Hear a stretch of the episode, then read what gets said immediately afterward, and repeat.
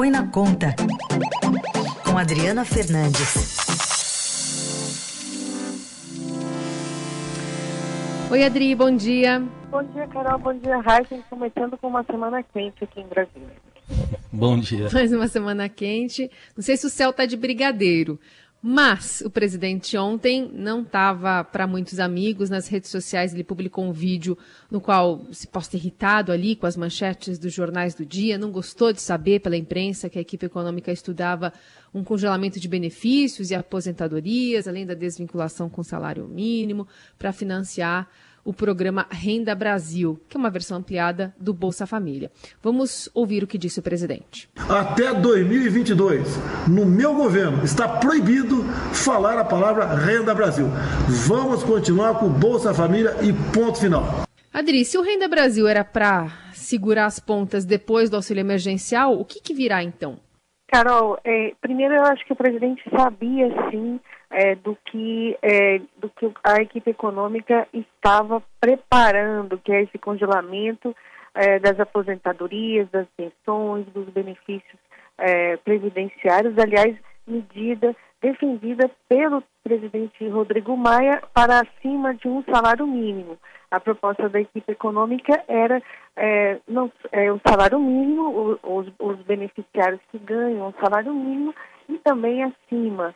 É, no caso, o que fica agora, depois dessa explosão do presidente, é que o Congresso vai puxar essa pauta, é, tanto pela, por parte das lideranças é, governistas que querem é, o Renda Brasil, ele tem um potencial muito importante para a eleição, para a reeleição do presidente e para a eleição uh, dos aliados daqui a dois anos, quando é, se espera um resultado é, forte e o governo quer colocar esse carimbo, né, também na área social, porque ele viu com o auxílio que isso dá apoio, aumenta a popularidade, né, numa área que o presidente não não surfava, Carol. Ele, é, ele era, ele inclusive no passado deu declarações contrárias, criticando o Bolsa Família. Então agora o Congresso vai puxar essa pauta, tem vários projetos, né, é, com fortalecendo o Bolsa Família e, e o outro e, o, e as lideranças também continuarão negociando. Quem fica aí na Berlina é o ministro Paulo Guedes e sua equipe que não conseguiram entregar o programa do jeito que o presidente queria. Faltou também coragem é, para enfrentar outros gastos né, importantes é, e não é, é atacar é, os gastos, da, esses recursos, essas aposentadorias dos aposentados. Bom, o presidente, como se disse, está pensando lá em 2022, mas vamos uh, trazer para o momento atual também. Ele falou em cartão vermelho, né, para quem apresentar uma proposta como essa. E a gente tem aí o ministro Paulo Guedes, a gente vamos ouvir aqui o que ele disse, que diz que não é para ele o cartão vermelho. Vamos ouvir para você comentar. O presidente repetiu o que já tinha falado antes. Eu não vou tirar dinheiro dos idosos, dos pobres, dos vulneráveis para passar o dinheiro para os paupérrimos. E levantou o cartão vermelho. O cartão vermelho não foi para mim, esclarecendo todo mundo. Eu conversei com o presidente hoje cedo, conversamos sobre as notícias dos jornais. Eu lamentei muito essa interpretação, não é? Bom, parece que a gente teve que chamar o VAR na economia também, como no futebol, para ver para quem que é o cartão vermelho. Mas, enfim, é, deve ser para alguém da equipe do Paulo Guedes, né? O Valderi Rodrigues, talvez, secretário da Fazenda. Como é que fica essa história?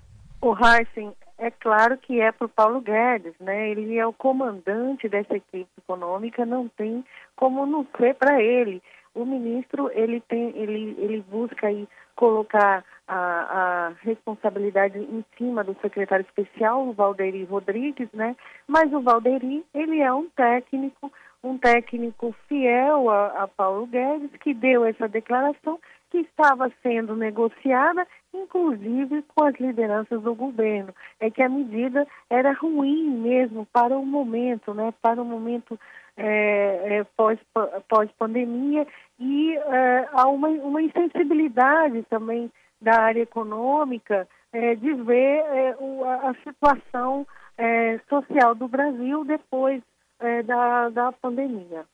Então o cartão vermelho é para ele. Então ele está pendurado, é isso, Adri?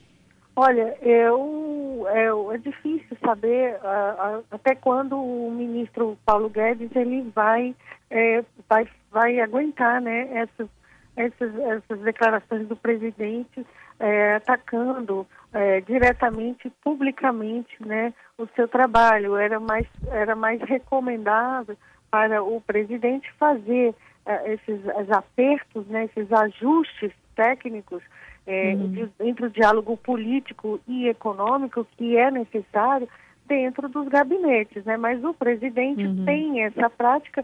A gente lembra que foi um, uma uma postura semelhante com o ministro, o ex-ministro da, Justi da Justiça Sérgio Moro, com o ex-ministro Mandetta e tantos outros.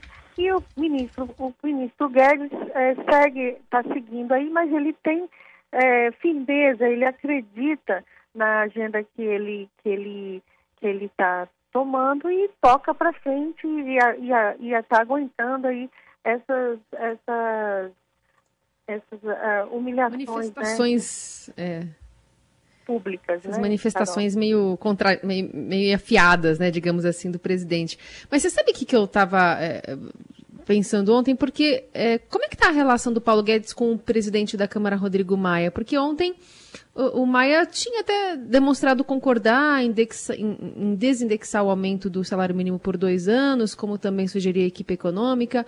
É, a relação entre eles está melhorando, Adri?